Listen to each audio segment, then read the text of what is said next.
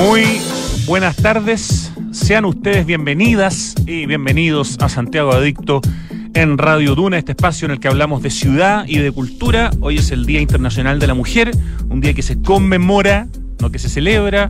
La gente ya se está empezando a juntar en la Plaza Italia, Plaza Baquedano.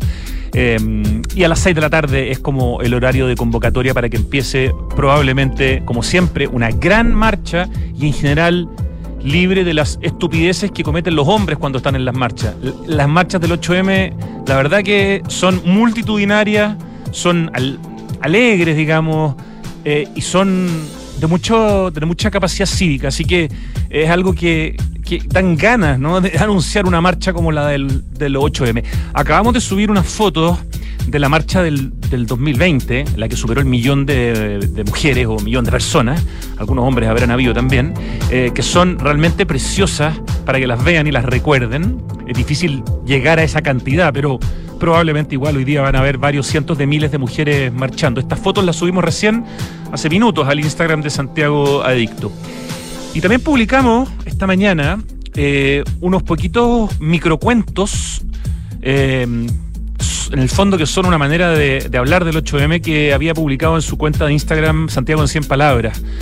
Ah, y, son bien, bien potentes, en muy, en muy pocas palabras, insisto. Uno dice, le tomó las manos y le dio un beso en la mejilla. Miraba emocionada las noticias por la tele chiquitita que había en la cocina. Dio un respingo cuando se dio cuenta de que era la primera vez que no le pedía a su hija que se cuidara. Josefina Oneto, 20 años, Las Condes. Sí, ¿no? Eh, las marchas del 8M dan cierta tranquilidad. Eh, otro microcuento que se llama Alerta. Voy en la micro sentada junto a la ventana con los audífonos puestos pero con el volumen apagado. Alguien se sienta a mi lado, me tenso. Miro de reojo y suspiro aliviada. Es una mujer. Le doy play a la música. Ana Mardones Quintana, 22 años. Fuerte, ¿no? Es muy distinta la ciudad para las mujeres que para los hombres. Es mucho más insegura la ciudad para las mujeres que para los hombres, sin duda. Otro microcuento de Santiago en 100 palabras. Se llama Aprendí a. Aprendí a ver en el reflejo de los autos a la persona de atrás para ver si me sigue. Caminar sin audífonos para escuchar los pasos. Memorizar rápidamente las patentes de los autos. Dejarme crecer las uñas como garras. Ponerme las llaves entre los dedos. Aprendí a avisarle a mi amiga que por suerte ya llegué. Martina Olmedo Soto, 15 años, Quilicura. 15 años. Y ese es el microcuento que escribe.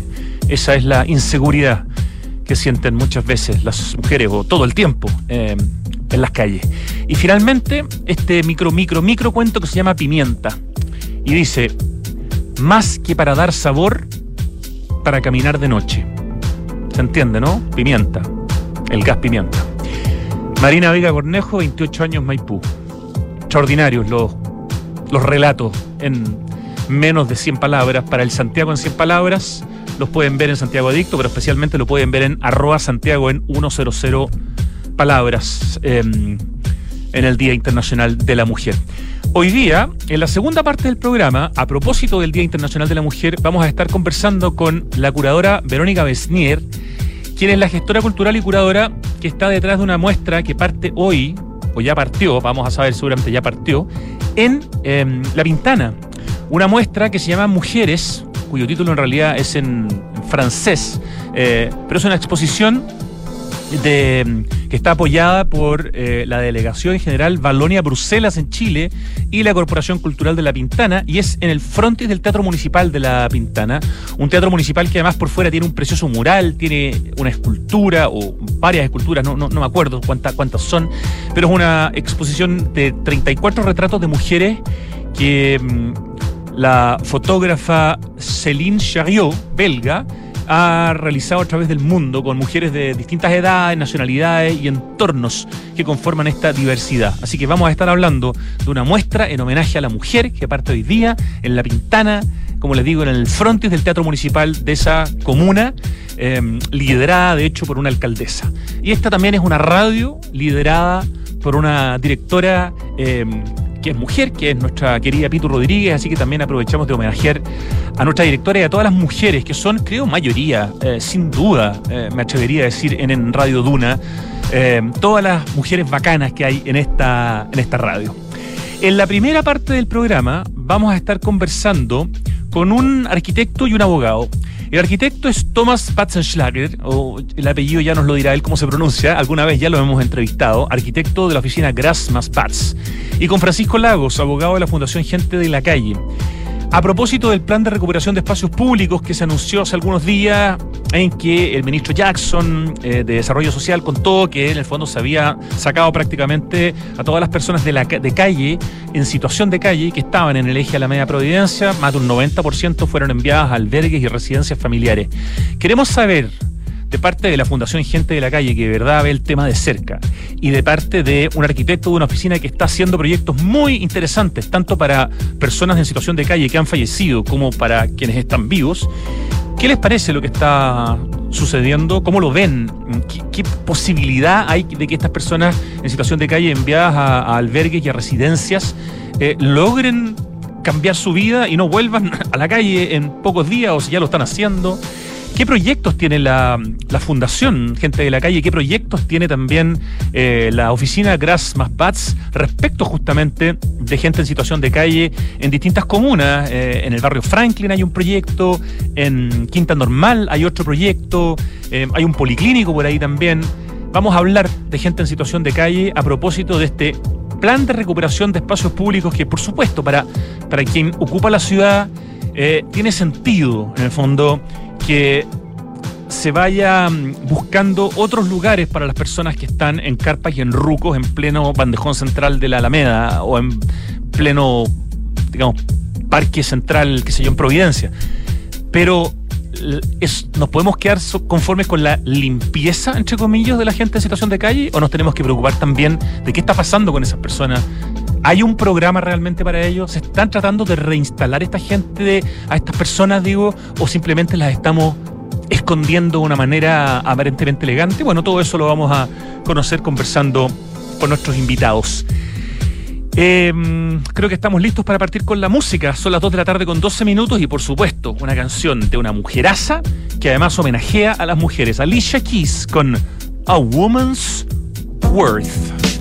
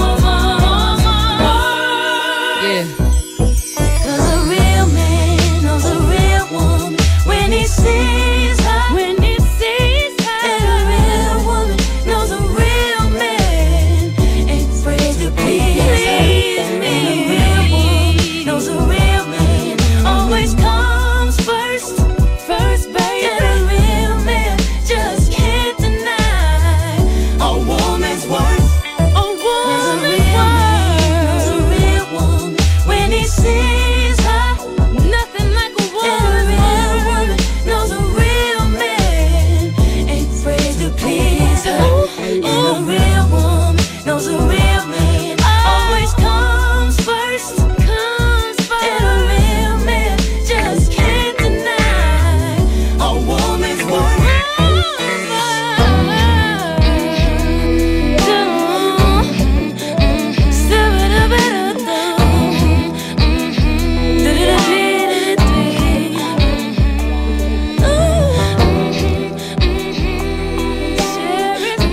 Temazo.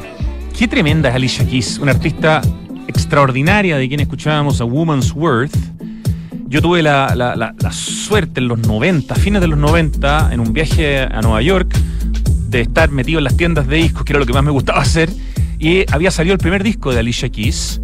Y en esos tiempos no había internet todavía. O sea, estamos hablando, no sé, mediados de los 90. Y yo escribía de música. Eh, en esa época me dedicaba a la música y llego a Santiago y cuento que hay una artista que está rompiéndola en Estados Unidos que se llama Alicia Keys. Aquí nadie había escuchado hablar de ella. No había ninguna red social, no había internet. Eh, y yo llego con mis libros así comprados, el All Music. En esos tiempos uno, uno en el fondo usaba libros para poder escribir de música porque no había internet, no había información en la, en la nube.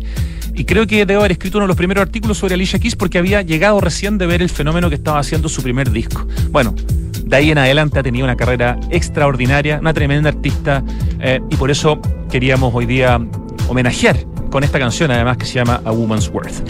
Estamos ya con nuestros invitados, nuestros primeros invitados. Estamos con Thomas Batzenschlager, eh, arquitecto de la oficina Grass más Batz junto a Diego Grass, que de hecho han estado antes en este programa. Thomas, ¿cómo te va? Hola Rodrigo, muchas gracias por la invitación. Pronuncia tú tu apellido bonito una vez, por favor. Eh, Batzenschlager. Ya, Batzenschlager con la al final, ahí se escucha mucho mejor. Y esto es mucho más fácil, Francisco Lagos, me sale más fácil, eh, abogado de la Fundación Gente de la Calle, fundación con la que también hemos conversado en otras oportunidades con su director ejecutivo, hoy día con el abogado que lleva más de una década trabajando. Francisco, muy buenas tardes. Buenas tardes, Rodrigo, muchas gracias por el espacio, que tengan una buena jornada. Exactamente. Eh, bueno, la, la excusa de nuestra conversación es este anuncio que se hizo hace un par de semanas o menos, eh, nosotros lo reposteamos en Santiago de Dicto, eh, de que se habían recuperado 8 kilómetros de espacios públicos en Alameda Providencia, como parte del plan de recuperación de espacios públicos, y eh, en este flyer de alguna manera que subía, no me acuerdo si venía del Ministerio de Desarrollo Social, probablemente porque de ahí viene el liderazgo de este proyecto, decía que en un 92% se habían reducido los rucos y las carpas en las comunas de Estación Central, Santiago y Providencia, y el mismo post en Instagram eh, decía, ¿en qué consiste el plan de recuperación de espacios públicos? Decía, es una intervención del espacio público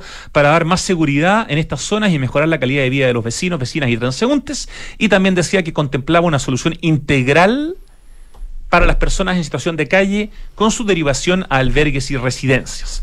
A propósito de ese post, eh, escribió justamente en la cuenta de Santiago Adicto Tomás, eh, diciendo sería interesante hacer seguimiento a este proceso porque no estoy seguro de que efectivamente se les dé soluciones integrales a las personas, se busca más bien erradicarlas sin pensar más allá. Eh, contaba Tomás que llevaba ya algunos testimonios eh, de algunas personas que habían sido desalojadas, bueno, de lo que él nos puede contar. Y de esa conversación que después empezamos a tener de manera interna, surge la idea de poder traer este tema, eh, que es muy contingente, ¿no? Porque esto acaba de suceder, acaban de sacar de alguna manera del eje a la media Providencia a prácticamente todas las personas en situación de calle que se encontraban en el bandejón central. 92% em, decía, como, eh, como informábamos, el Ministerio de Desarrollo Social, de un total de casi 200 personas. Entonces quiero partir, eh, como Tomás, tú, tú generaste este, esta conversación y, por lo tanto esta entrevista que estamos teniendo ahora, ¿cuál fue tu eh, percepción? Porque a ustedes como oficina les ha tocado trabajar con la Fundación Gente de la Calle, hicieron un mausoleo en el Cementerio General del cual hablamos el año pasado, extraordinario, un lugar realmente no solo digno, eh, alucinante, eh, muy, de, muy de muy pocos recursos, pero de mucho logro en términos de diseño, para poder tener en el cementerio general un espacio para las personas en situación de calle. Y están trabajando en varios proyectos también para personas en situación de calle vivas, digamos, no solo para la gente que ya, ya murió. ¿Cuál fue tú, entonces, tu, primera percepción, profundizando un poco, eh, de cuando viste esta noticia y de cuando viste este como motivo de orgullo de alguna manera de parte del Ministerio de Desarrollo Social de que se había eh, limpiado, entre comillas, eh, el centro de Santiago? Sí, mira, em, yo creo que si uno se da, si uno mira la noticia para atrás, uno se da cuenta que cada año ocurre eso. ¿ah? no es algo nuevo eh, y ha sido una, una forma de, de operar eh, bastante repetida a lo largo de los años de que se trata de erradicar las personas em, como medida directa al problema, a la problemática del uso del espacio público por, por, eh, un ente privado. ¿ah? Porque también y la fundación creo que respalda ese dicho de que estamos de acuerdo sobre esa idea de que el espacio público es público y nadie debería vivir en la calle.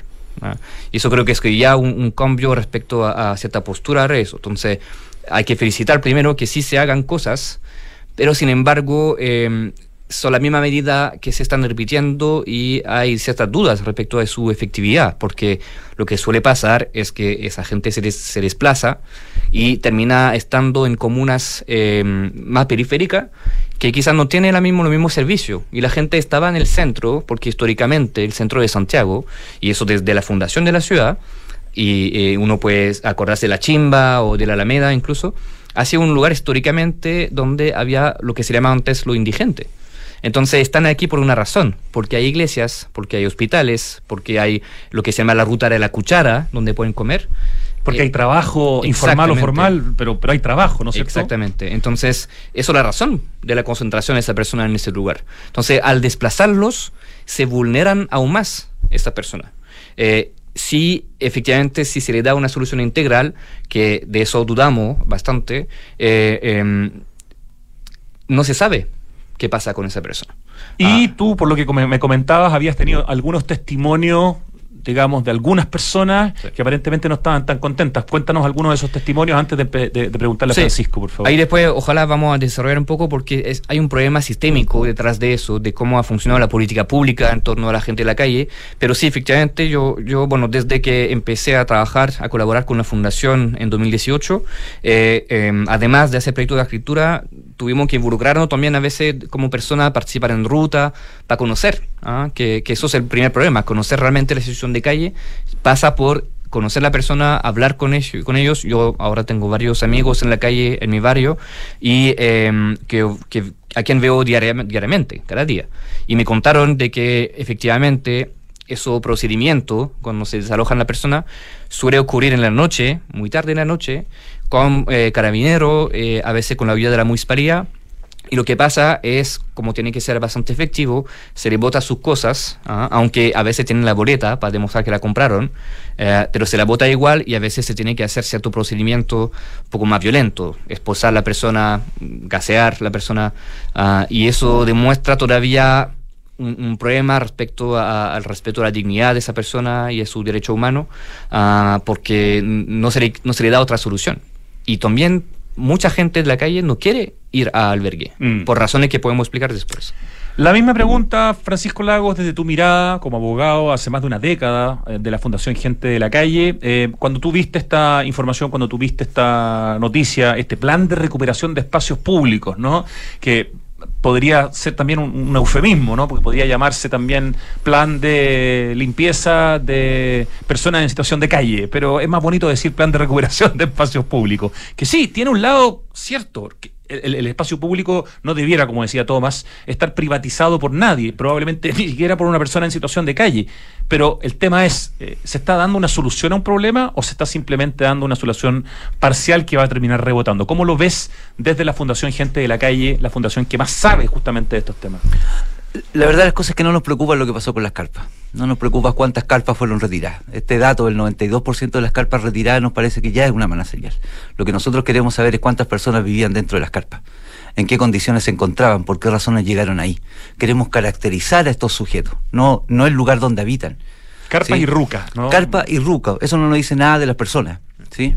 Nos dice efectivamente que esto es una política de eh, aseo y ornato, es una política de seguridad pública y que se enmarca dentro de estas lógicas de, tolerancia cero, cuando lo que nosotros hemos tratado de proponer es que generemos una política pública de solidaridad 100. ¿En qué sentido? Necesitamos la caracterización de estos sujetos problemáticos del espacio democrático que es la ciudad. Necesitamos saber cuántos son mujeres, particularmente hoy día en el Día Internacional de la Mujer, nuestro reconocimiento para todas las mujeres, en particular para las mujeres en situación de calle en todas las calles del mundo. Nos interesa saber cuántos son hombres, cuántos de esos son pacientes psiquiátricos, cuántos de esos eh, están desescolarizados. ¿Para qué? Para poder tomar decisiones de largo plazo. Y es el desafío que hemos construido con, el equipo de arquitectura de la Universidad Católica y particularmente con Diego Grassi y con Tomás, que es cómo pensamos en inversión en infraestructura para hacernos cargo del problema de la situación de calle. Si tenemos 2.000 pacientes psiquiátricos, ¿cuánto significa en términos de construcción de establecimientos de salud mental? Ya sean hogares protegidos o efectivamente la necesidad de construir uno o dos hospitales psiquiátricos de gran envergadura en este país. ¿En cuántos años los construimos? ¿Cuántas camas necesitamos? ¿Cuánta arquitectura, cuánta tecnología, cuánta inteligencia hay que poner a ese proyecto? Para eso queremos caracterizar. Y eso es lo que queremos saber, qué estaba dentro de las carpas. Entonces, Efectivamente, nosotros hemos sostenido como fundación ya desde el año 2016 una propuesta de política nacional de erradicación. Pero aquí está la divergencia. Lo que nosotros no queremos erradicar es a las personas. No queremos hacer cargo de las personas. Lo que queremos erradicar son las problemáticas condiciones que generan situación de calle y cómo esas afectan a las personas. Lo que tenemos que erradicar es el problema, no el sujeto. Por cierto que el sujeto en la entrada del metro, en la puerta de la iglesia, en la salida de un hospital, es problemático para el espacio público. Pero es mucho más problemático para el proyecto democrático de este país entender que estamos entrando al siglo XXI, que va a ser el siglo de los tratados internacionales en materia de derechos humanos, con un tremendo déficit en términos de compromiso efectivo, con la afectación sobre el ser humano respecto a la planificación de la ciudad. Asumo, Francisco Lagos, abogado de la Fundación Gente de la Calle, que la Fundación no fue consultada, digamos, para esta operación de plan de recuperación de espacios públicos, que como decimos, eh, partió en agosto y remató de alguna manera hace algunas semanas cuando fue anunciada con bombos y platillos, ahí con la presencia de varios alcaldes de distintos partidos políticos, con eh, la autoridad, la delegada presidencial, ¿cierto? Con el ministro de Desarrollo Social.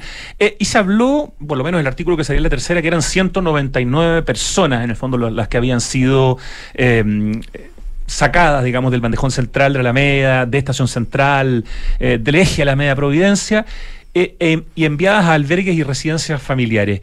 Cuando tú lees, eh, Francisco Lagos, que son enviadas a albergues y a residencias familiares, sin mucho más detalle que eso. A ver, el detalle quizás, por lo menos en el artículo decía, en el caso de que sean familias, son residencias que permiten albergar eh, cuando existen niños, niñas o adolescentes, albergues para personas o incluso eh, para parejas cuando están en esta situación de calle. Y para las personas mayores de 50 años que tienen una condición crónica, existe un programa desde el 2018 que se llama Vivienda Primero, que consta de un arriendo por más plazo por 36 meses, explicó el ministro de Desarrollo Social. Eh, ¿Cuál es un poco el, Ah, y, ojo, como estás sin audífono, no, ah, y tú hablas mucho con las manos. No, no, le, no hables con las manos sobre la mesa porque se escucha como el, retumbe. Por favor. Eh, sí hemos sido consultados, en, en qué sentido una de nuestras propuestas como fundación ha sido en los últimos ya 10 años el rol que tenían que jugar las municipalidades. Lo que nosotros nos encontramos hace una década es que las municipalidades no reconocían ni siquiera como vecinos ah, a las personas en situación de calle. Podía llevar pernoctando 10 años en, la misma esquina ser parte de una familia que tiene una residencia fija dentro de la comuna, pero la persona no era reconocida como vecino. Un gran avance en eso fue el registro social de hogares Dimensión Calle, que le dio territorialidad a la problemática. En estricto rigor, Santiago, Estación Central, Providencia, Recoleta, que son las comunas que concentran la mayor cantidad de personas en situación de calle en Santiago y en el país, no producen por sí mismas a estas problemáticas. No hay nada que explique que Santiago, no hay nada que explique que, que, Estación Central tenga más personas en situación de calle, excepto el solo hecho de que ahí está instalado el lugar de Cristo. Claro. Entonces, ¿cuál ha sido el problema con las municipalidades? Que las municipalidades entendían que aquella que generara la oferta se iba a tener que hacer cargo de toda la demanda. Ajá. Entonces se produce Me un llevo yo todo el cacho de la ciudad, en el fondo, Exactamente. pensaban, ¿no? abro, abro el albergue y me hago cargo de todos que no- de aquellos que no tienen albergue. Por tanto, el primer paso importante fue entender que las municipalidades transversalmente tienen un rol y que las municipalidades durante los últimos 20, 30 años han entendido que tienen que tener un rol colaborativo. Las municipalidades que más tienen tienen que compartir con las que menos tienen. Y a la inversa, las municipalidades que más tienen problemas tienen que también ser capaces de compartirlo con aquellos que no.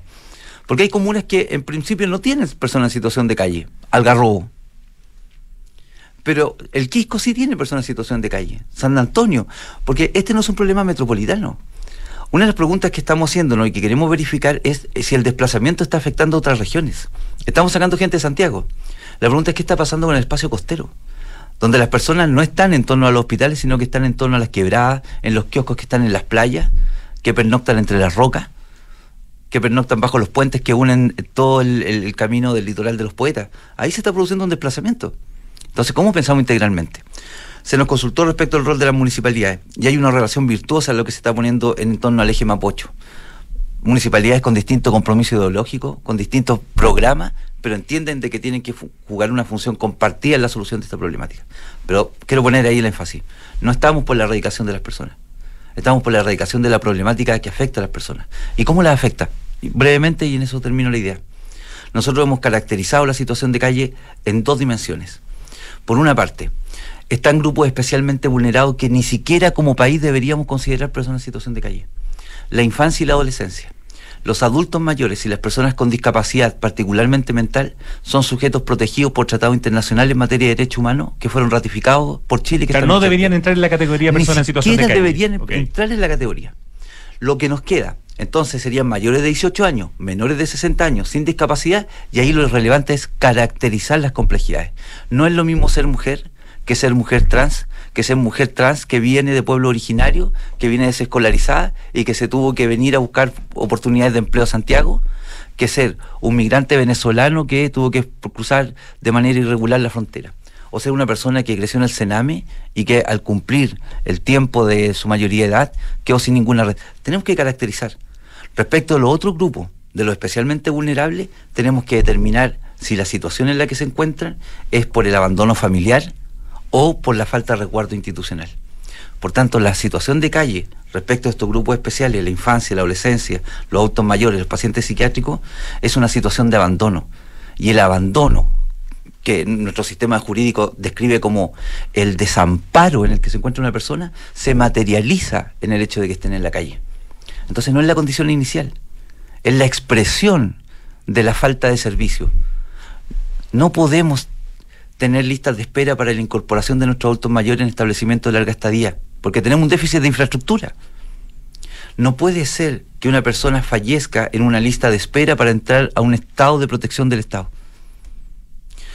Por eso es tan importante el desafío que hemos levantado con, el equipo de arquitectura, porque lo que estamos pensando es cómo a las problemáticas sociales le generamos inversión en términos de conocimiento, y eso se expresa en términos de proyecto, y eso se expresa en términos de construcción de redes de solidaridad. Vamos a uno, algunos de esos proyectos. ¿Qué, es lo que tiene la arquitectura que decir aquí, ¿no es cierto? En este caso, desde la oficina Gras más Bats. Qué interesante escuchar a Francisco Lagos, cómo se nota su conocimiento y su muy buena capacidad para, comunicar. Eh, Tomás, eh, ¿qué proyectos están desarrollando ustedes? Habíamos mencionado, ¿cierto? Este mausoleo espectacular que se hizo en el cementerio. Entiendo que la idea venía justamente de, de- Francisco. Eh, ¿en, qué ¿En qué se está trabajando hoy día? Y también un poco la mirada de a nivel mundial. ¿Cómo la arquitectura puede, así como existe la arquitectura hostil, ¿no? Que, que le hace la vida imposible a las personas en situación de calle, existe la arquitectura que puede proveer soluciones creativas a través del diseño, eh, a través de- de la coordinación. Eh, cuéntanos, por favor. Sí, mira, eh, antes de todo, yo creo que como antes de hablar de proyecto, hay, tuvimos, eh, y digo tuvimos porque eh, además de mi socio, este proyecto que iniciamos en 2018 con la fundación incorporó a más de 100 estudiantes, porque también no importa mucho poner ese tema en la academia, para futuras generaciones. Bueno, tanto tú como Diego Gras son profesores de, la, de, arquitectura de la católica ambos, ¿no? Sí, y en distintas universidades, porque eso, por ejemplo, incorporó a estudiantes de arquitectura de la Universidad Católica, de la Universidad de Coportales y ahora de la Andrés Bello, que solamente por una propia voluntad nuestra de meter ese tema y, de, y de introducir ese tema a estudiantes que son de una generación que ya se interesa mucho en esa materia. Entonces, eh, por una parte, tuvimos que primero entender gracias al conocimiento de la fundación y de otras fundaciones, entender de qué se trata la asociación de calle que va más allá del simple tema de la carpa, del ruco, que puede ser que los arquitectos a veces nos quedamos en eso. Tal cual como nos explicaba recién Francisco. ¿Ya? Hay un fetiche un poco de, del hábitat precario o minimal que, que nos ha forzado a tomar, eh, hablando de las generaciones pasadas de arquitectos, un, un camino eh, eh, no necesariamente bien orientado. Ah, y se han visto, muchos conocen imágenes de diseñadores que trataron de hacer hábitat minimal, ah, justamente para que la gente pueda vivir en la calle de forma digna. Y ahí nosotros tenemos que ser muy claros, nadie debe vivir en la calle. El espacio público es público. Entonces, cualquier solución que permita a la gente que siga en la calle es mala. Y ahí nos equivocamos. Entonces nuestra disciplina está en un momento en el cual, y hay ejemplos que están eh, eh, eh, apareciendo en otros países que muestran que hay un, cambio ahí, porque primero tuvimos que entender lo que acaba de mencionar Francisco, que creo que es un tema que nos habla mucho a nosotros los arquitectos, que para diseñar un buen espacio hay que conocer para quién diseñamos. Y si no conocemos nadie de la gente de la calle, nada, eh, si lo vemos todavía como una masa de una población que, que uniforme y que incluso se invisibiliza, tal cual como dijo Francisco, si uno hace poco se publicó un artículo en el país sobre el desalojo en Alameda y aparecieron fotos de la delegación presidencial donde mostraba el proceso de limpieza. ¿Y qué es lo que se ve en la foto? Se ve un antes y después, que el antes hay carpa y el después no hay carpa. No se ve ninguna persona, ninguna persona. Entonces, eh, no saber quiénes son nos hace imposible diseñar buenos espacios. Entonces, Hay que conocer al cliente en este caso, ¿no? Exactamente, exactamente. ¿Quién es y la diversidad que existe dentro de las personas con, en situación de, calle? Entonces, lo, primero que hicimos, durante como cuatro años, hicimos muchas investigaciones. Eh, nosotros participamos a ruta, a catastro, para ir a conocer la gente, para acumular información, eh, ya que incluso el último catastro nacional fue de 2011, fue actualizado hace poco, pero eh, habla de 18.000 personas cuando la organización hablan de 40 casi para primero entender qué tenemos que hacer. Y ahí nos dimos cuenta que ese tema de la diferenciación según la complejidad de la persona era la base desde la cual tenemos que trabajar. Primero, entonces, no, ya no pensar en albergue, pensar en otro tipo de espacios que está o orientado directamente a la mujer trans o orientado directamente a la persona que son migrantes o directamente o hacer mezcla, pero también no solamente pensar en la cama, pensar en la salud. Un pequeño ejemplo. A ver. Hace un par de años eh, conocimos a una persona que, y eso es un tipo de relato que, que, ocurre muchas veces, que cuando una persona en la calle sufre alguna herida, porque obviamente hay pelea, hay cosas que pasan en la calle, sin duda, obviamente termina yendo al, sistema público, a la posta, eh, sin embargo, no puede quedarse muchas noches tampoco, nadie paga. ¿ah? Eh, y, y, muy rápidamente esa persona tiene que volver a la calle. Y una persona que sufrió una herida de cuchillo, volvió a la calle, se infectó, llegó de nuevo a la posta central, se le amputó una pierna, salió de nuevo, se infectó de nuevo, perdió dos piernas. Por, y si seguimos puede terminar muriendo, digamos. Exactamente. Y eso solamente porque falta un espacio que es un espacio muy simple para reposo, un policlínico o, o algún lugar donde una enfermera puede acudir a... Y ¿Eso no existe hoy día, por ejemplo, en...? va a existir. Justamente eh, eso... Eh, era una forma de hacer transición a los proyectos porque... Ya, ese es eh, un proyecto que va a ir ¿dónde? ¿En qué parte? ahora hay una fundación que también fue apoyada, apoyada por la Fundación Gente de la Calle, que se llama Salud Calle, que saludamos porque hacen un trabajo tremendo y justamente tomaron un enfoque hacia la salud para gente de la calle. Y primero estuvieron en ese edificio de Franklin, que podemos comentar que queremos rehabilitar con la fundación, y ahora por comodato tuvieron una casa que es incluso un patrimonio, eh, un, inmueble de conservación histórica, eh, en Santa Rosa, en Santiago, donde van a crear, quieren crear el primer policlínico para gente de la calle. Ellos ya realizan un labor muy interesante de rutas, donde van a, entregar eh, servicio médico a la persona en, su carpa, en su ruco, pero ahora quieren asentarse y hacer un lugar donde esa persona puede recibir atención psicológica, medical, hacer reeducación, etcétera. Eh, y es un espacio bien simple. Y con muy, muy poco recurso podemos rehabilitarlo, habilitarlo. Simple, pero algo que no existe, por lo tanto se va a llenar un, un, pasivo. Ustedes como oficina de arquitectura están trabajando en el, no sé, anteproyecto de esto. Sí, estamos recién empezando para diseñar y rehabilitar esa, esa casa con la fundación. En Quinta Normal también están trabajando con otra ONG vinculada con la Fundación Gente de la Calle, ¿no? que es la ONG Buen Pastor. ¿Ahí qué están haciendo? Ahí, por ejemplo, también fue a través de la fundación y, son amigos también de Francisco Lagos, eh, eh, el refugio Buen Pastor, que existe desde muchos años en Quinta Normal y que es un albergue no es un albergue, una casa de acogida que funciona de forma muy independiente, es decir, no necesariamente con, con recursos del Estado, eh, y que esa independencia eh, fue porque querían crear un dispositivo que no esté necesariamente como dictado por la norma ¿ah? de albergue del Estado, para poder tener personas en el mismo lugar, adultos mayores, hay mujeres, hay personas que vienen de la, de, que son migrantes, ah, niños ah, y familias, para demostrar que sí se puede hacer un lugar donde ellos pueden vivir todo el año, y es día y noche, y además reciben programa. Entonces hay una asistencia social que viene, un psicólogo, etcétera. Entonces es una especie de piloto integral de lo que sí deberían ser un albergue, porque los albergues hoy día, ¿qué son? Son espacios con camas y nada más. Se, se le da algo de asistencia, pero es una solución que o es diurna o nocturna, pero no es integral realmente. Y, y, existen pocos. Entonces, no ataca el problema de, de, fondo. Eh, Ahí estamos transformando ese lugar, eh, ampliándolo para darle más dignidad también. En Arica también están haciendo algo, Francisco Lagos, abogado de la Fundación Gente de la Una de nuestras premisas es construir esperanza y distribuir oportunidades. Entonces colaboramos con distintas organizaciones. En Arica está la Fundación Desde la Vereda, a quienes saludamos, que están haciendo un tremendo esfuerzo por generar afecto, por generar espacios de solidaridad en una frontera que hoy día está enfrentando las mismas complicaciones que tiene que ver con, el, con, la limpieza del espacio urbano en Santiago, la militarización de la frontera, sin duda es un problema que tenemos que reflexionar como país, respecto a la migración, respecto a los temas de seguridad, etcétera. Pero también tenemos que empezar a abordar inversión en esperanza en esos territorios.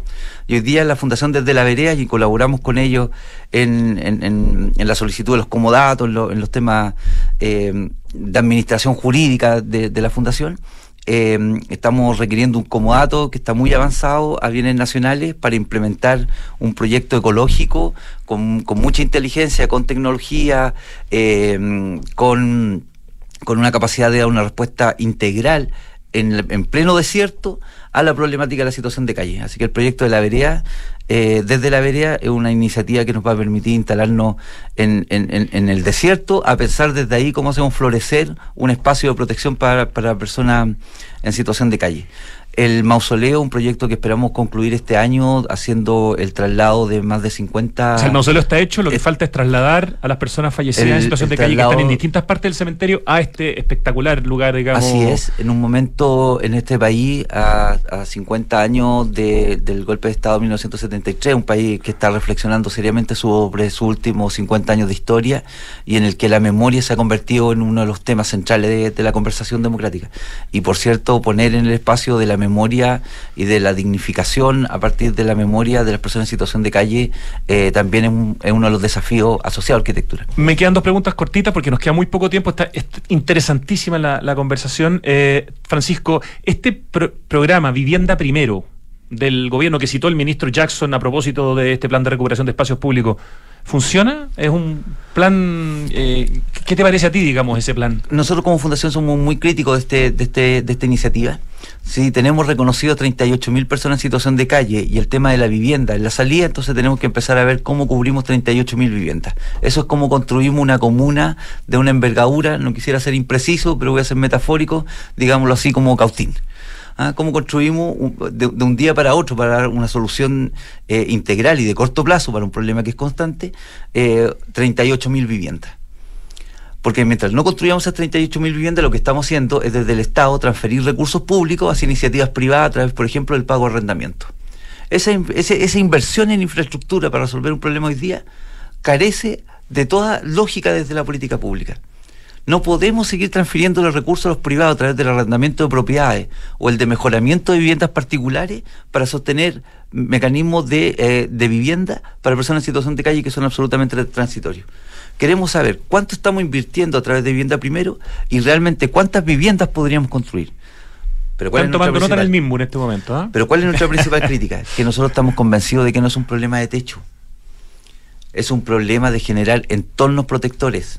No solo necesitamos 38 mil camas, necesitamos camas en establecimientos de salud mental, necesitamos camas especializadas en adultos mayores, necesitamos espacios especializados en protección de la infancia. Por tanto, no son 38 mil casas las que necesitamos. Entonces, pensar que es la vivienda la que resuelve una persona sus problemas de proyecto de vida, y más cuando en 36 meses le estamos imponiendo indicadores de logro que no responden. el plazo de este plan que, es el que se llama vivienda que no, no, responden a proyectos de vida que vienen con obstáculos en los últimos 20, 30 y 40 años, es ponerle meta, transferirle el problema a la persona y no la solución. Ya, y me tomo de eso para la última pregunta, muy cortita, porque estamos justo en el tiempo, eh, sobre la experiencia internacional eh, que te ha tocado a ti ver, Tomás, también, de cómo la arquitectura está ayudando justamente eh, a, ir solucionando estos problemas de fondo y no de solo de forma. Sí. No, es una buena pregunta porque justamente ahora estamos en un momento en el cual empiezan a surgir prototipos y, proyectos que van en, ese sentido. Hay ciudades como Los Ángeles en Estados Unidos que tú mismo me comentabas que tienen, tienen una cantidad de personas en situación de calle gigantesca y tienen muchos proyectos interesantes que se están haciendo. Sí, De hecho, ahí, de ahí partió el programa eh, que al principio se llama Housing First y Vivienda Primero en, español. Eh, fue, fue ideado allá. Ah, en Los Ángeles y se, allá se hizo el primer proyecto del arquitecto Michael Maltzan ah, y, con un trust, una inmobiliaria que se llama Skid Row Housing, porque Skid Row es el lugar donde hay esa concentración de personas.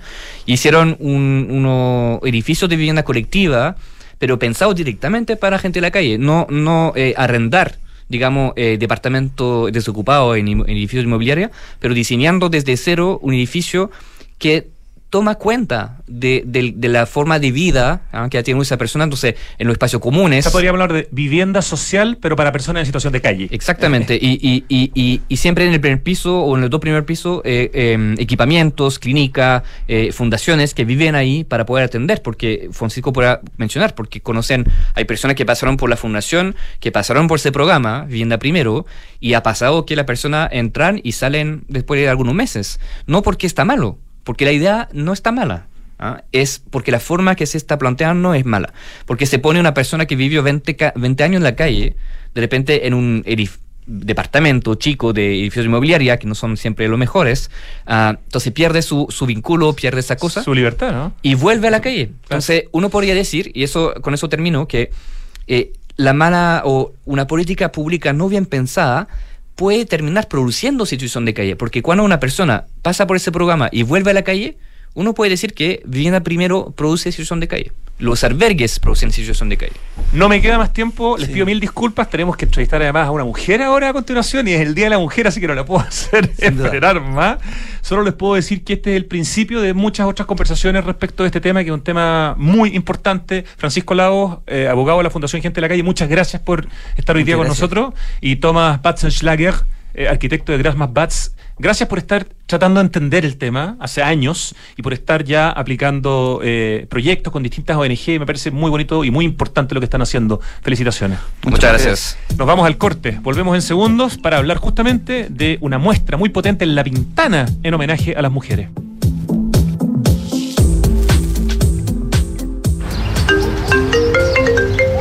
Dime, Felipe. Jefe, le tengo mala noticia. Se nos cayó el crédito automotriz. Parece que la flota ya no va. ¿Cómo ya no va? ¿Y qué hacemos ahora? Manéjate con Quinto One Business. Quinto One Business. Interesante. Sí, suscríbete a una flota Toyota por uno, dos o tres años y olvídate del pie, permisos, mantenciones y seguros. Conoce más y suscríbete en quinto-mobility.cl. ¿Sabías que el robo de cables eléctricos es una de las causas que provoca que tu barrio se quede sin electricidad? Es un delito que pone en serio riesgo la vida de las personas que lo cometen, la de los técnicos que realizan los mantenimientos y también de los vecinos y la comunidad que utiliza el espacio público. Ayúdanos a cuidarte.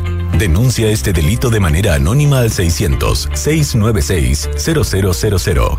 En el ¿Qué es innovar para ti? En Anglo American creemos que innovar en minería es cambiar para mejorar, es desafiar los límites para desarrollar nuevas soluciones que mejoren la vida de todos. Y lo hacemos desde la minería, siendo pioneros en el desarrollo del hidrógeno verde, utilizando electricidad 100% renovable en todas nuestras operaciones, fomentando la diversidad al interior de nuestros equipos o adquiriendo agua desalinizada para compartirla con las comunidades vecinas. Anglo American, desde la innovación, lo cambiamos todo. Conoce más en chile.com angloamerican.com. ¿Cómo simplificas y disfrutas la vida? Comprando por internet y retirando en un click and collect a la pasada de la pega. Que la mejor carne para asado me llegue a la casa mientras preparo el aperitivo. Reencantándome con los espacios a través de pequeños cambios. Una planta nueva nunca está de más. Pagando con descuento en restaurantes desde mi celular. Además, punto punto. Todas estas personas se encuentran en Falabella y sus marcas Sodimac, Totus, Mall Plaza, Falabella, Banco Falabella y FPI, un partner para sus proyectos. Edificio Lift de Inmobiliaria Hexacón. Es un espacio para vivir en la mejor ubicación de Vitacura, en un barrio tradicional, a pasos de todo lo que necesitas. Vive conectado con el diseño y la ciudad, en departamentos de dos y tres dormitorios. Un proyecto donde la arquitectura está concebida desde el atrio principal, lo que define un estándar residencial superior. Conoce más en www.exacon.cl. Banco de Chile, en acción con Desafío Levantemos Chile, te invitan a ver el programa de televisión Desafío Emprendedor, un programa que busca promover el emprendimiento en el país y premiar a quienes entregan productos o servicios de manera sostenible e innovadora. Semana a semana iremos descubriendo a los 32 finalistas del séptimo concurso nacional Desafío Emprendedor. No te lo pierdas, todos los sábados a las 15 horas por las pantallas de TVN, porque aquí estamos y aquí estaremos con el motor de Chile, Banco de Chile, el Banco de las Pymes. Papá, en las noticias dicen que este año hubo más lluvia y nieve que otros años. Sí, Benjita, pero aún tenemos sequía. Papá, ¿por qué se ha llovido más? Sí, Catita, es verdad, ha llovido más, pero no es suficiente. Estas lluvias no van a solucionar más de una década de sequía. Por eso no podemos relajarnos si queremos seguir teniendo agua, así de simple. Entonces, papá, ¿qué hay que hacer? Por ejemplo, demorarse menos en la ducha. Fácil. Sí, sí, el Benja se demora un montón. Hoy más que nunca, cuidemos el agua. Cada gota cuenta. Te lo recuerda Aguas Andinas. Estamos de vuelta en Santiago Adicto, en vivo y en directo, este día 8 de marzo, en que se conmemora, se celebra, se conmemora el Día Internacional de la Mujer. Y estamos en línea con Verónica Besnier, gestora cultural, y que es la curadora de una muestra que justamente partió hoy día en La Pintana y que tiene que ver con las mujeres. Verónica, muy buenas tardes. Buenas tardes, eh, Rodrigo. Un gusto saludarte. Cuéntanos, por favor, qué es lo que supongo ha comenzado o comienza, no sé, tú nos dirás si ya, pero me imagino que como está en el espacio público, en el fondo, en el frontis de, del Teatro Municipal, eh, yo asumo que esto ya comenzó, ¿no es cierto? Sí, esto partió a las 12 del día. La, la alcaldesa Claudia Pizarro inauguró la exposición junto a la delegación eh, eh, Bruselas eh, belga y la Embajada de Bélgica. Y eh, esta exposición que se llama Mujeres es eh, son 34 fotografías de la fotógrafa belga Erin Chariot eh, que estará entre el 8 de marzo y el 8 de abril en la Corporación Cultural de La Ventana. Hay un mes para ver esta muestra entonces en homenaje a, la, a las mujeres. ¿Tú conocías desde hace mucho tiempo a esta fotógrafa? ¿Cómo es el vínculo entre Bélgica, la fotógrafa, la curadora en este caso tú, y La Pintana que recibe en su, en su espacio, digamos, cultural esta, esta muestra? Verónica. Bueno, primero, primero tengo que decir que La Pintana, sobre todo la Corporación Cultural, es un lugar tienen un teatro desde hace cinco años y es un lugar extremadamente eh, dinámico y tratan de abrirse a la cultura lo más posible, teniendo teatro, obras de teatro, eh, exhibiciones adentro y en espacio y al exterior, eh, abierta al público, a todo el público de La Pintana y además totalmente con entrada liberada. Eh, Qué maravilla lo que está, perdona, lo que estás diciendo, porque estamos hablando de ese nivel de, de contenido y además del de espacio donde está este, este teatro, digamos, de, una, de la comuna más vulnerable de la región metropolitana, pero que sin embargo hace una pega súper interesante en varias áreas y en este caso específicamente en el área de la cultura. Absolutamente, y te puedo decir que hay un interés absolutamente notable. Yo hice una exposición hace seis meses atrás sobre el calentamiento global, invitaron a los colegios, la cantidad de público interesado, era impresionante y ahora cuando nos vieron montar, de, lo que estamos montando desde el lunes, eh, con la fotógrafa Serin Chayo, nos vieron montando, toda la gente se acercaba a nosotros diciendo cuándo van a venir, pero hay un entusiasmo, pero te juro que que les nutre el alma y que es muy conmovedor y te digo y que te da, a mí me, por lo menos me da muchas alas porque me dan ganas de hacer realmente seguir trabajando en este sentido con la pintana y nutrir el alma de toda esta gente que vive en una, en una comunidad tan estigmatizada.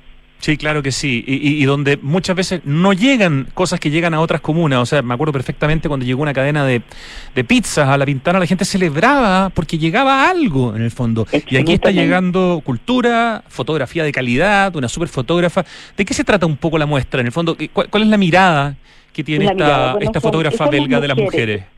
Este proyecto tiene más de 16 años y Celine, que es una gran reportera, ha estado fotografiando mujeres de países totalmente diferentes, de con historias diferentes, con en sus interiores, tratando que ellas se sientan totalmente libres, tal como si quisieran ser y mostrarse, destacando su individualidad, su autenticidad, sus uh, sus lados, uh, sus historias, porque todas tienen historias totalmente diferentes. Hay unas que tienen historias que son simples, otras que tienen historias dramáticas.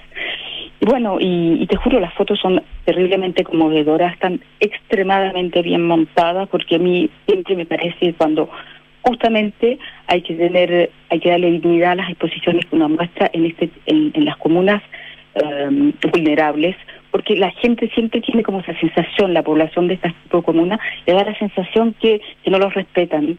Y para mí yo creo que es muy importante, al contrario, que todo sea mejor que las otras comunas. Absolutamente de acuerdo contigo. De hecho, el, el, espacio cultural donde está montado, estamos viendo una foto, recién la estábamos viendo en el streaming, tiene una preciosa escultura afuera, tiene un muy lindo mural, o sea, eh, y ahora tiene esta exposición montada en la calle. Eh, eso es, de alguna manera, eh, por lo bajo, en algunos aspectos, empatar ¿no? la, desventaja y la, y la, injusticia con un espacio cultural, con propuesta cultural, con objetos culturales en el fondo que están ahí de manera permanente que hacen que uno se sienta con un mínimo de dignidad, Verónica. Absolutamente, y la idea es sobre todo educar, porque yo creo que todo, tanto hoy día la, igualdad de género, como todo lo que pasa con comunas a recursos eh, modestos, es justamente educar, educar, educar, y yo creo que la, la cultura es probablemente un elemento fundamental eh, que hay que llevar a ese tipo, a, a, las comunas con recursos modestos. Cuando surge la posibilidad de montar esta muestra con el apoyo de, los belgas, digamos, de, la, Delegación General Valonia-Bruselas. Eh, Exactamente. Eh, ¿Que llegue esto a la Pintana fue parte de un proceso o eh, desde un principio se pensó en, en la Pintana como la municipalidad o el municipio, el espacio donde se quería montar esta muestra? Como yo había ya montado una exposición en el exterior el año pasado, gracias a, los franceses, este año disponíamos desde los atriles. Y yo dije, esos atriles no pueden quedarse en la sombra, estos atriles tienen que salir y por lo tanto vamos a batallar para justamente darle vida a estos atriles y justamente pues sigo como conversando con la WBI, que es la delegación eh, belga, eh, se vio, porque estaba pasando eh, por Chile la fotógrafa, se vio y conversamos y el espacio de menos de un mes y medio se montó el proyecto, pero fue una cosa impresionante. Y te digo, terminamos de montar, pero ayer en la, en la tarde. Justito. todo justito, además con un, con el verano, en mes de febrero, en que todo Santiago está cerrado. Entonces dije, hay un mínimo grano de, arena que entra y aquí el, el, el proyecto se cae. Pero no, esto de repente es como un proyecto miraculoso. Pero además lo, que, lo milagroso que hay es ver esta gente, el ánimo que tiene de, de, de ver de ver cosas, de aprender, de, de comunicar después y las mujeres que se sienten tan poco empoderadas, porque yo creo que en esta comuna, como decía Claudia Pizarro, hay muchísimas más mujeres, creo que el 45% de las mujeres viven solas, tienen que trabajar y es el trabajo doméstico y educar a los hijos. Entonces, como que es para darle aliento, decir estamos detrás y nosotros lo vamos a apoyar como podemos y creo que hay también muchas fundaciones que trabajan en ese sentido. ¿ah? Sin duda, y, y- y- y con retratos de, de mujeres en distintas partes del mundo, mostrando Sí. su, su- como su vida, su cotidianidad, el lugar que su vida, habitan, Su ¿no? cotidianidad, exactamente. Te digo, son mujeres, pueden haber- hay artistas, hay ermitañas, hay mujeres que son bailarinas que por X razón han tenido que dejar el, el ballet porque se han quebrado un pie y no pueden seguir, eh, no pueden seguir bailando. Hay eh, mujeres eh, que viven de, ¿cómo se llama?, trabajadoras sexuales del centro de Santiago. Bueno, hay de todo. Y está también la alcaldesa, está la Julia Toro, gran fotógrafa chilena, que está también retratada. Y bueno, hay mujeres del, del resto del mundo que tienen historias diferentes, eh, algunas más felices que las otras. Bueno, felicitaciones Verónica Besnier, por supuesto que ha- hazle extensiva las felicitaciones a la alcaldesa de La Pintana por esta muestra Mujeres, cuyo nombre en realidad es en francés, ¿no? Eh, que está exactamente, que está homenajeando a las mujeres de, de todo el mundo y evidentemente haciéndole un regalo a la, a la comuna de La Pintana en un espacio tan lindo como es este espacio cultural, en este teatro municipal eh, con arte público, eh, acompañando a, a esta muestra. Y además que nos parece súper interesante saber que estos atriles que están, digamos, este soporte pueden, ser- pueden servir, eh, pueden seguir sirviendo para distintas muestras en el futuro. Y tienen que seguir sirviendo y que no tenga, que la gente no tenga miedo de ir a la Pintana, porque te juro que no pasa nada. Es como llegar a cualquier parte y yo creo que pajareando te pasa más en, en, en otras comunas del barrio alto que en la Pintana. No, si lo único que le falta a la Pintana y que en algunos años más se va a solucionar es metro, ¿no? es llegar al metro, Claro, absolutamente. ojalá se pudiera llegar en metro, lo- eso lo haría mucho más fácil, pero ya, ya va a haber metro a la Pintana y ahí se va a emparejar un poquitito más la, la cancha. Verónica Besnier, felicitaciones por, por la muestra y ojalá que vaya mucha gente a gente. verla y a disfrutarla. Ya, te lo agradezco mucho nuevo. Un abrazo. Muchas gracias. Adiós. Vamos al acertijo musical. Qué buena canción que ha puesto Ricardo. Que la conozco, yo por lo menos la conozco. ¿Quién canta? Está difícil, ¿ah? Pero no imposible. Si no, de que veis pistas.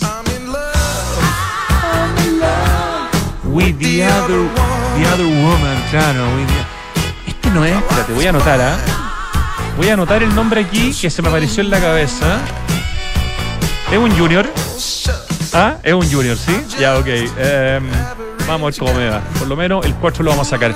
Oye, el cambio climático es una urgencia de todos y por eso en Falabella anunciaron la descarbonización de su operación con metas claras y cuantificables para hacer cero emisiones netas de carbono el 2035 en sus emisiones directas. Eso es tremendamente importante. Estamos hablando de una de las empresas más grandes de Chile que anuncia como meta la descarbonización de su operación y muy importante, con metas claras y cuantificables. Excelente. Invertir hoy es una excelente opción y en Inmobiliaria Hexacón te entregan la mejor asesoría para que puedas rentabilizar tu futuro. Cotiza hoy y compra departamentos como son los de Hexacón, con excelente ubicación y plusvalía. Hexacón te entrega full beneficios y flexibilidad en la compra. Hablemos de tu próxima inversión en www.hexacon.cl y si ponen un slash blog les aparece todo un contenido precioso de arquitectura, de ciudad, de interiorismo, de mundo inmobiliario, para aprender y para disfrutar. Se nota que a Hexacon le gusta la ciudad. Suma una flota Toyota a tu empresa con Quinto One Business. Tu flota Toyota, una cuota mensual, cero trámites. Y ojo, permiso de circulación, mantención y seguro incluidos. ¿Dónde encuentras esto? En quinto-mobility.cl. El quinto con K. En Enel buscan cuidarnos y mantener nuestro suministro continuo. Por eso, si llegas a saber de hurto de cables que haya generado corte de electricidad en tu barrio, puedes denunciarlo de manera anónima. Anota al 600-696-0000. Ayúdanos a evitar esta práctica ilegal y a mantenernos seguros. Enel, que está en Santiago Adicto. ¿Qué es innovar para ti? Para Anglo American, innovar en minería es cambiar para mejorar. Por ejemplo, fomentando la diversidad al interior de sus equipos o adquiriendo agua desalinizada para compartirla con las comunidades vecinas. Anglo American, desde la innovación, lo están cambiando todo. Notable. En marzo, disfruta de los mejores beneficios pagando con tus tarjetas del Chile. Banco de Chile, qué bueno ser del Chile. Banco de Chile está en Santiago Adicto. ¿Tuvimos algo de lluvia en Santiago y un poco de nieve el año pasado? Sí, pero ojo, esto no soluciona más de una década de extrema sequía. No podemos relajarnos. Para que sigamos teniendo agua hay que usarla de forma responsable y eficiente. Por ejemplo, al lavar los platos, hazlo en una lavaza y solamente después enjuaga. Nada de hacerlo con el agua corriendo. Cuidemos el agua, cada gota cuenta, te lo recuerda Aguas Andinas. Oye, y este verano lo disfrutamos en SOG, en Santiago Open Gourmet. Quédate en la capital de los sabores. Nos vemos en el cuarto nivel de Open Kennedy. 12 restaurantes, mercado para comprar casi todo lo que uno puede comer, un espacio precioso, entretenido, con rica música. De verdad, tienes que conocer Santiago Open Gourmet. Y como les decíamos, el cambio climático es una urgencia de todos y por eso en Falabella anunciaron la descarbonización de su operación con metas claras y cuantificables para hacer cero emisiones netas de carbono en 2035 en sus emisiones directas. Algo tan importante que por eso se los volvemos a contar. Ya, esta canción diría yo que se llama The Other Woman. Y yo diría que canta Ray Parker Jr. ¿Bien? No me digáis que me saqué un... Un 7. Esta semana hemos andado muy bien, Ricardo. Creo que no hemos bajado el 6. Sí, maravilloso. Ray Parker Jr., el mismo de Ghostbusters. Aquí con The Other Woman, por supuesto, en este día en que estamos homenajeando, conmemorando el 8M. Muchas gracias, Ricardo querido. Pero, y muchas gracias, Lucho Cruces. Pero especialmente hoy día, gracias a Francesca Ravizza en la producción, a la Pitu Rodríguez, nuestra directora, eh, a nuestra querida Lore del equipo digital de Radio Duna y a todas las mujeres que integran el equipo digital y a todas las super mujeres bacanas que trabajan en Radio Duna y por supuesto a nuestras auditoras que nos escuchan eh, cada día o cuando pueden. Un abrazo. Nos escuchamos mañana.